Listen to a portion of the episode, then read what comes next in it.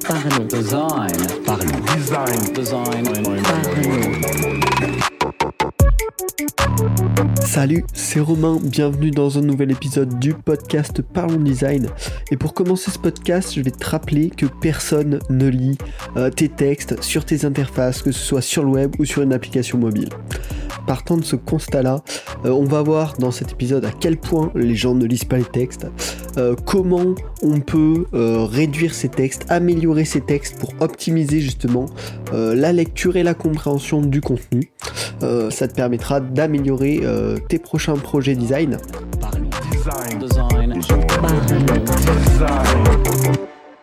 Donc déjà pour quelques faits euh, vachement intéressants, quelques stats. La première que j'ai repérée, c'est que 55% des vues de pages web durent moins de 15 secondes. Autant dire que le contenu est très rapidement scanné. Ensuite, euh, une étude de Norman Nielsen Group a montré qu'au maximum 28% des mots sont lus sur une page web. Au maximum. Avec une moyenne de 20% des mots lus. Ce qui montre vraiment à quel point globalement tout le contenu que vous allez écrire ne va même pas être vu, ne va même pas être lu par les utilisateurs. Et Norman Nielsen Group, on sait que c'est quand même une institut assez sérieuse. Et donc finalement, le résultat de cette étude était que l'utilisateur scanne, scanne les données, Euh, ne les lit pas, il les scanne. Euh, Une autre étude de Think raconte que les mots de 2 et 3 lettres euh, sont lus seulement 25% du temps, donc les, mots courts, le, en, du, enfin voilà, je vais pas faire, je vais pas faire une liste, c'est pas le sujet du podcast, voilà, les mots courts ne sont globalement pas du tout lus, et les mots un peu plus longs, qui sont des mots de contenu seuls, c'est-à-dire placés à un endroit se connecter, vont être beaucoup plus lus, euh, avec 85% de chances d'être lus. Euh, donc voilà, un mot seul ou une action, un verbe seul va avoir énormément de chances d'être lu, alors que des petits mots dans un texte vont globalement pas être lus du tout.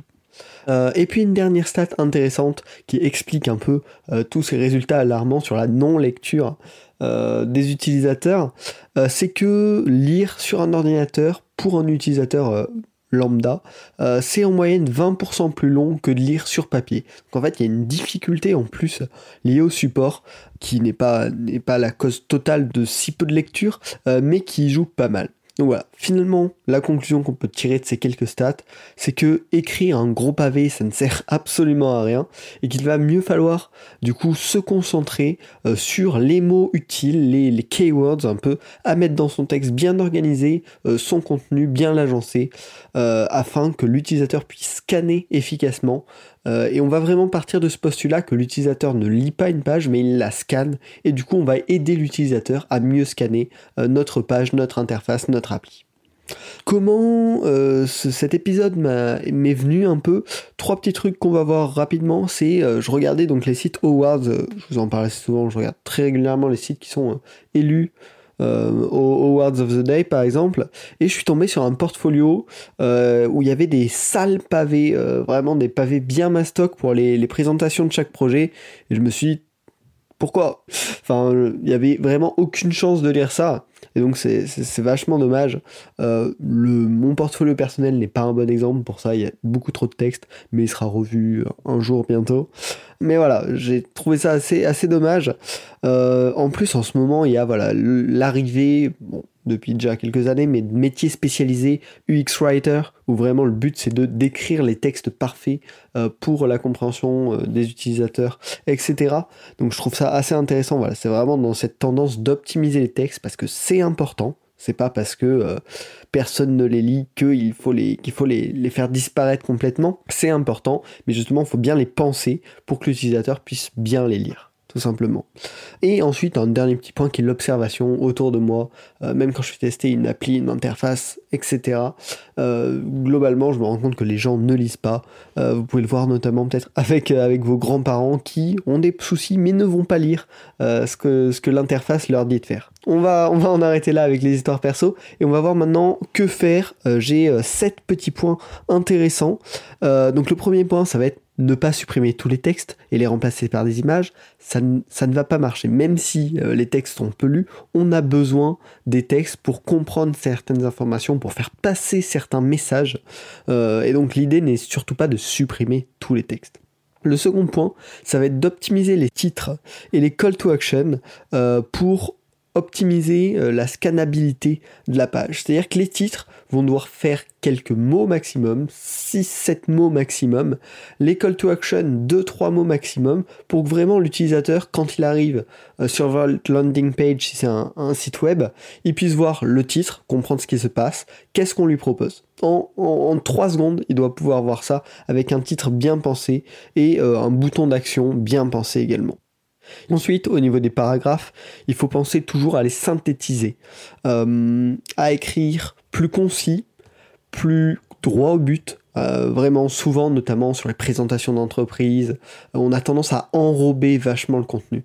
Et finalement, c'est peu utile euh, parce que s'il est trop enrobé, l'utilisateur n'aura juste pas accès à l'information utile. Alors mieux vaut faire un paragraphe beaucoup plus court avec juste les infos essentielles, les mots-clés qui vont permettre à l'utilisateur d'avoir l'information qu'il cherche et non pas du bel enrobage qu'il ne lira pas et qui l'empêchera d'accéder facilement à l'info importante. Dans ces paragraphes, vous pouvez également faire ressortir les mots-clés. Euh, ça commence à se faire euh, un peu plus. C'est pas forcément utiliser du gras pour refaire sortir les mots, ce qui est pas forcément la manière la plus délicate visuellement. Mais ça peut être euh, voilà, utiliser une petite mise en, mise en valeur spéciale, une petite couleur, un petit du, bah, du gras, ça peut, le faire à certains moments. Bon, après ça, c'est à vous de trouver la solution, mais ne pas hésiter à faire ressortir des mots-clés euh, dans un paragraphe, ça peut justement aider l'utilisateur à mieux se repérer si le paragraphe est un petit peu mastoc.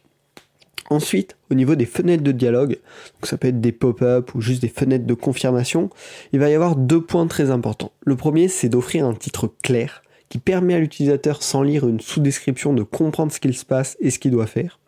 Et ensuite, de proposer toujours deux options euh, de fermeture de cette fenêtre de dialogue, euh, donc une positive et une négative, qui comprend un texte, mais pas uniquement. Il doit aussi se démarquer par sa couleur et par potentiellement un symbole. Euh, l'avantage de mettre un symbole, c'est que même les personnes qui ont des problèmes de reconnaissance des couleurs vont comprendre ce qui se passe. Donc voilà, en proposant deux, euh, ni plus ni moins, euh, l'utilisateur saura qu'il peut soit agir positivement ou négativement par rapport à ce message. Donc c'est important de suivre cette bonne pratique pour les fenêtres de dialogue.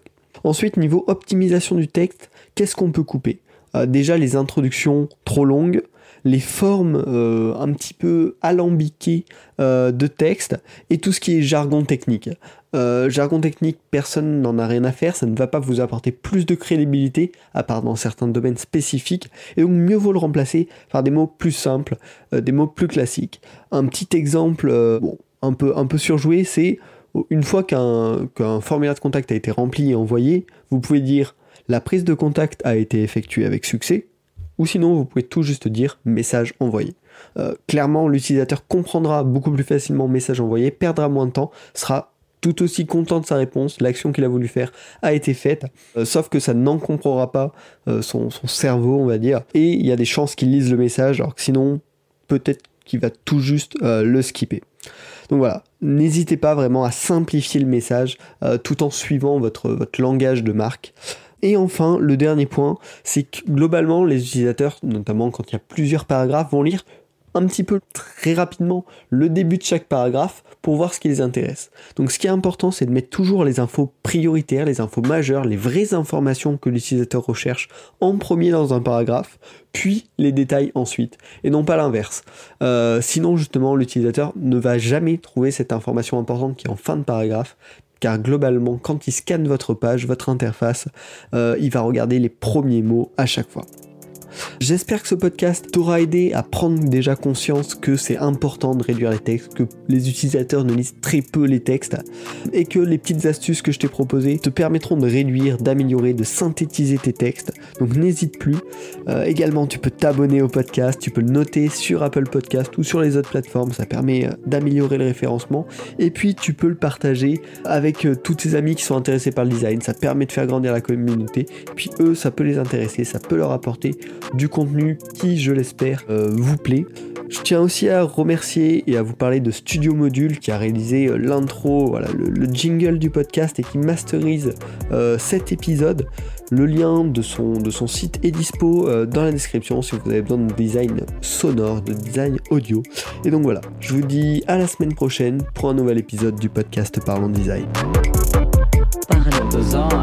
Parlons Design. design.